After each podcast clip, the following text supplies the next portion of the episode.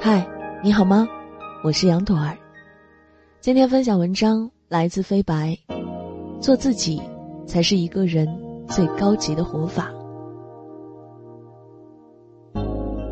前几天，两年前《花儿与少年二》当中一段令人尴尬的未播视频再度上了微博热搜。视频当中。郑爽、陈意涵、宁静三人和毛阿敏、许晴两人之间关于如何分配住宿的问题进行了一系列的民意暗论。从电视上播出的片段可以看到，井柏然询问大家是想睡房车还是帐篷的时候，大家的回答都是随便。为了尽快解决问题，许晴出面分配。既然大家都随便，那他和毛阿敏就住帐篷吧。本来有人出面解决问题，这事儿就算了了，但没想到在未播出的视频当中，宁静、郑爽都表示想住帐篷，同时对许晴的分配深表不满。对于这件事儿，宁静在采访中解释：“中国人就是一个客气的民族，很多事是碍于面子不好说，所以别人心底到底是怎么想的，必须要很准确的猜。”当然，许晴并没有猜出他们的真实想法，也被他们的演技绕得一头雾水。最后颇为不满地说了句：“既然分配的不满意，那我就自己去住皮卡车好了。”一副我行我素的样子，被观众群嘲说是任性的公主。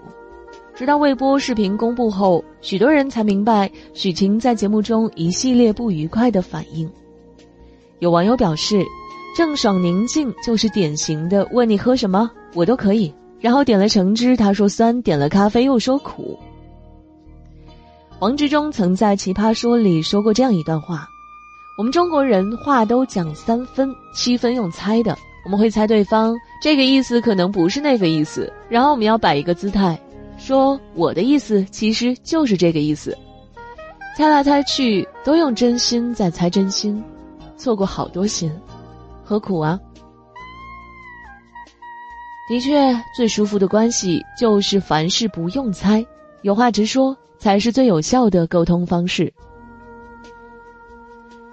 但其实生活中的我们都是宁静郑爽这样的人，心里有自己的小九九，又不好意思让大家知道。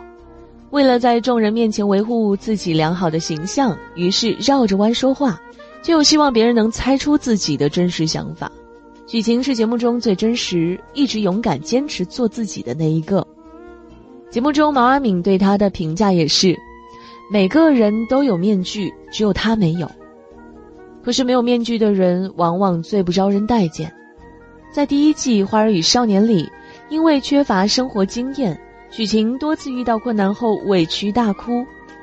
网友看完节目后便炸开了花，说她四十几岁的人也不嫌丢人。大骂许晴矫情公主病，但他丝毫不受这些负面评价的影响，继续依着自己的真性情过日子，开心时笑，不开心时哭，不用取悦别人而委屈自己。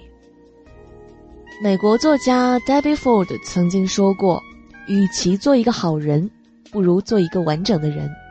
做一个好人，只是活出一半的自己，而做一个完整的人，则是活出全部真实的自己。”许晴就是这样一个完整的人，一个活出全部真实自己的人。尼采说过一句话：“自由的保证是不再对自己感到羞耻。”因此，想要自由的做自己，最重要的就是学会自爱。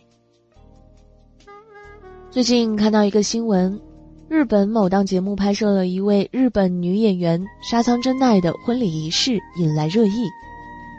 沙仓真奈出生于一九九三年，她既是演员又是歌手，还是一个有才华的作家。才二十岁的年纪就已经获过很多知名的大奖。她的婚礼现场是许多女孩子梦想中的样子，不过跟一般婚礼不同的是，这场婚礼没有新郎，沙仓真奈选择了和自己结婚。当神父为沙仓真奈作证宣读誓词。你会永远爱自己，发誓不管健康还是疾病都会好好爱自己吗？沙仓真奈郑重宣誓：“我发誓。”当他从神父手中接过婚戒，戴在自己的无名指上，说：“好像从另一个人身上得到了爱意。沙仓真奈说，自婚后感觉对自己更加尊重，并且为努力生活的自己感到骄傲。其实，无论是嫁给别人还是嫁给自己，都只是一种选择，而选择的关键就在于你是否学会自爱。自爱不是自恋、自私，而是一种发自内心的对自己纯洁而真挚的感情，其基础是尊重。只有尊重自己，才能做自己的主人，一辈子忠于自己，酣畅淋漓的生活。我也希望每一个人都能够任性而不失理智的活着。如果喜欢这期节目，欢迎留言和分享。想发现更多好声音，记得去手机应用商店下载心理 FM 客户端。还可以阅读和收藏本期节目的文章，免费学习心理知识，帮你赶走生活中的各种不开心。我是主播杨朵儿，如果你想和我聊故事、聊心情，欢迎关注微信公众号“周曼聪”，慢葱就是慢慢变得郁郁葱葱的慢葱。我会写诗给你看。感谢收听，心怀感激被你聆听，让我送一首歌给你听。我很开心，因为努力生活，和你们分享荣耀的那一秒钟。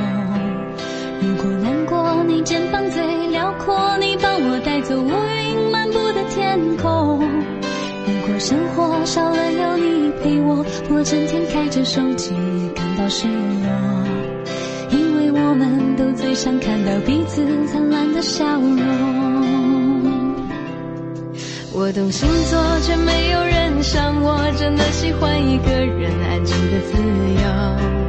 我做的梦，我坚持做到最后，就算我爬到云端，也继续做梦。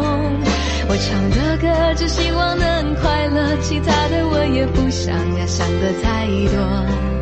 因为我们都最想拥有自己最真的感动。听你说听你说我们同